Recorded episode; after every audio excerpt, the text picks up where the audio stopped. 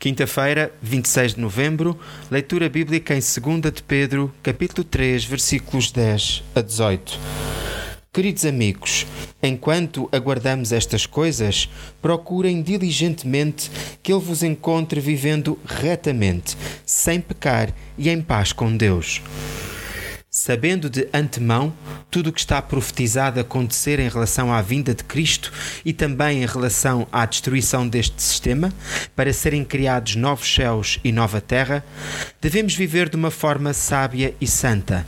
Este é o apelo final do apóstolo Pedro a todos os crentes no Senhor. Não se deixe enganar, nem atemorizar, mas, pelo contrário, cresça na graça e no conhecimento de nosso Senhor Jesus Cristo.